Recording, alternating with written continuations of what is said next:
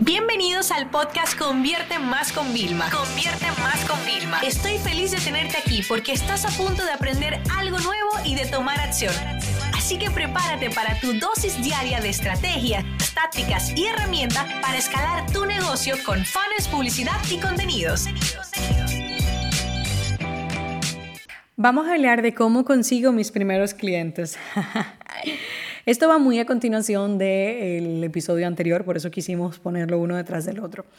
Los primeros clientes siempre son eh, los más retadores, porque si te es fácil conseguirlos, luego la gestión de ellos, o quizás no está lo suficientemente preparado, siempre es asumir riesgos, es asumir un nuevo reto. Pero yo te voy a decir algo, este tendría que ser como el plan para poder siempre estar en la mente, mantener un buen posicionamiento. La forma de conseguir tus primeros clientes suele venir de tu círculo cercano.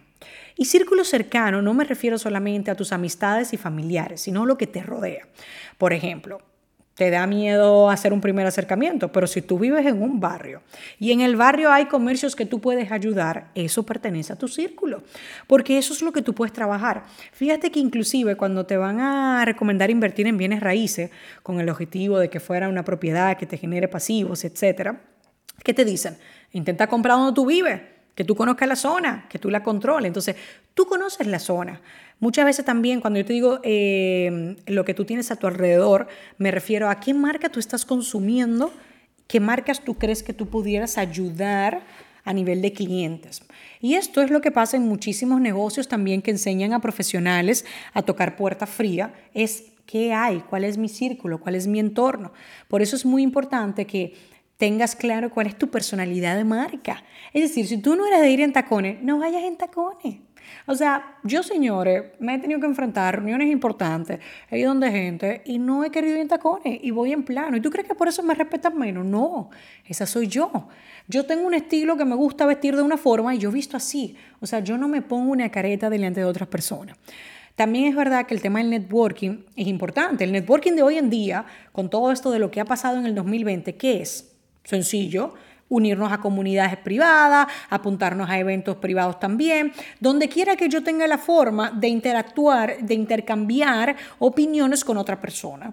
Anteriormente se hacían los eventos, los eventos se van a ir abriendo cada vez más y tenemos que ir haciendo, pero miren, yo les voy a decir algo. Yo vivo todo el tiempo, bueno, yo tenía una colección de tarjetas que me regalaban. No hay forma, o sea, ya la tarjeta de presentación, a no ser que sea llamativo o no sé que venga acompañado de un buen pitch, ya no es una estrategia de hacer networking y cerrar clientes. No, ahora si tú me das una tarjeta donde yo te digo, te voy a dar un diagnóstico gratuito, por ejemplo, un dentista, mira, aquí tienes una limpieza, la primera limpieza es gratis. Yo no voy a votar esa tarjeta en la vida. Fíjate la propuesta de valor que hay. Entonces tú quieres atraer cliente, pero ¿qué precio tú estás dispuesto a pagar? Porque hay negocios, señores, déjenme contarle algo. Hay negocios que para abrir tienen que alquilar un, local, comprometerse a un alquiler de uno o tres años, comprar mobiliario, contratar dos o tres empleados, comprar máquinas, herramientas de trabajo y pueden tener abajo, no sé, 10 mil, 20 mil, 30 mil dólares. Y sin embargo, tú no estás dispuesto a mandar a hacer unas tarjetas que de visita cuestan lo que sea, pero hacer la parte creativa. Tú no estás dispuesto a pagar por evento. No estás dispuesto a unirte a comunidad, no estás dispuesto a hacer alianzas, donde, ah, espérate, yo te entrevisto a ti, tú me entrevistas a mí, que eso es parte del posicionamiento. No estás dispuesto a crear un limagne, algo bueno, como por ejemplo, eh, si mm, lo que te digo, el dentista te hace el diagnóstico gratis o la limpieza gratis, ¿ok? Eh, si es un tema de vehículo, te hace un escaneo y automáticamente, mira, tú te llevas aquí un preescaneo y luego ya, si quiere, y cuando lleguen allá, a lo mejor hay otro más completo. Y tú le dices, mira, aquí ya está este. Ah, quiere el más completo. Y si fuera yo, un dealer, uno de esos sitios de, de coches, yo cogería. Y cuando haga el scan, ¿vale? Ya escaneo todo lo otro. Y le entrego el papel ya gratis. Y todo lo otro, y lo, lo que es de pago se queda en borrado, así como borrado en blur. Y la gente se va a quedar, ¿qué es eso? Ah, no, ese es el completo. Si quiere, eh, te, lo, te lo generamos, pero tienes que pagar 20 dólares. Ya está.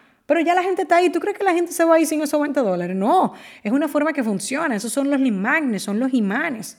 Tú tienes que, ¿dónde está la información tuya? Porque a mí me parece fantástico. Yo le digo a la gente, o tú tienes un WhatsApp o tú tienes una página web. Pero el WhatsApp optimízamelo, date WhatsApp Business, ponme la información, tu teléfono, tal, lo que tú vendes, lo que tú ofreces. ¿ok? Entonces tenemos que estar dispuestos a pagar ese precio. Y de verdad que tú tienes que tener un portafolio, tienes que tener un par de testimonios. Y bueno, señora, hay veces que trabaja gratis. Después que ya tú te lanzaste, ya tú hiciste, ¿por qué no trabajar gratis? ¿Por qué no hacer favores que en el futuro te van a deber? Señores, si una de las cosas más lindas es que la gente te deba favores, porque créeme que cuando tú necesitas, tú tocas esas puertas. O sea, usted no se imagina para el proceso de misa, yo sacar mi visa, yo empecé a ir a la calle a recoger favores que yo había hecho. Y ahí me di cuenta de la importancia. Cuando yo le accedo a alguien a una entrevista y no me le está, no estoy pidiéndole nada a cambio, yo le digo, no, no te preocupes, tú me debes una, por ejemplo. Cuando yo necesite, yo voy a tocar esa puerta, porque es un ganar-ganar que tenemos que tener. Si no es inmediato, pues yo lo planifico después, ¿no?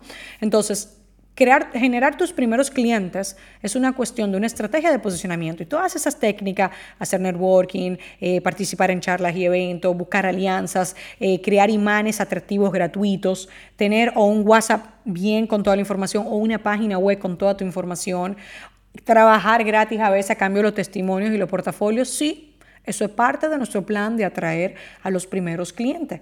Hay veces pues que Sonará feo, pero hay que hacer sobornos. Entonces, tú quieres llegar a un sitio, empezamos intercambio. Todas las marcas nuevas comienzan desde cero. Si tú estás pasando por eso, créeme, Amazon una vez comenzó desde cero sin más de lo que había y hoy es un monstruo. ¿ok? Entonces, todas las marcas tuvieron unos comienzos. La diferencia entre la que crecieron, aunque ya hoy no existan o sigan existiendo, y la que no, es la energía, el esfuerzo y lo que hicieron, que pagaron el precio de hacerlo. Entonces, si tú quieres cliente, tú tienes que mentalizarte para buscar cliente y tienes que pagar en el precio que tenga que pagar. Networking, charlas, alianzas, etcétera, etcétera. Esta sesión se acabó y ahora es tu turno de tomar acción. No te olvides suscribirte para recibir el mejor contenido diario de marketing, publicidad y ventas online.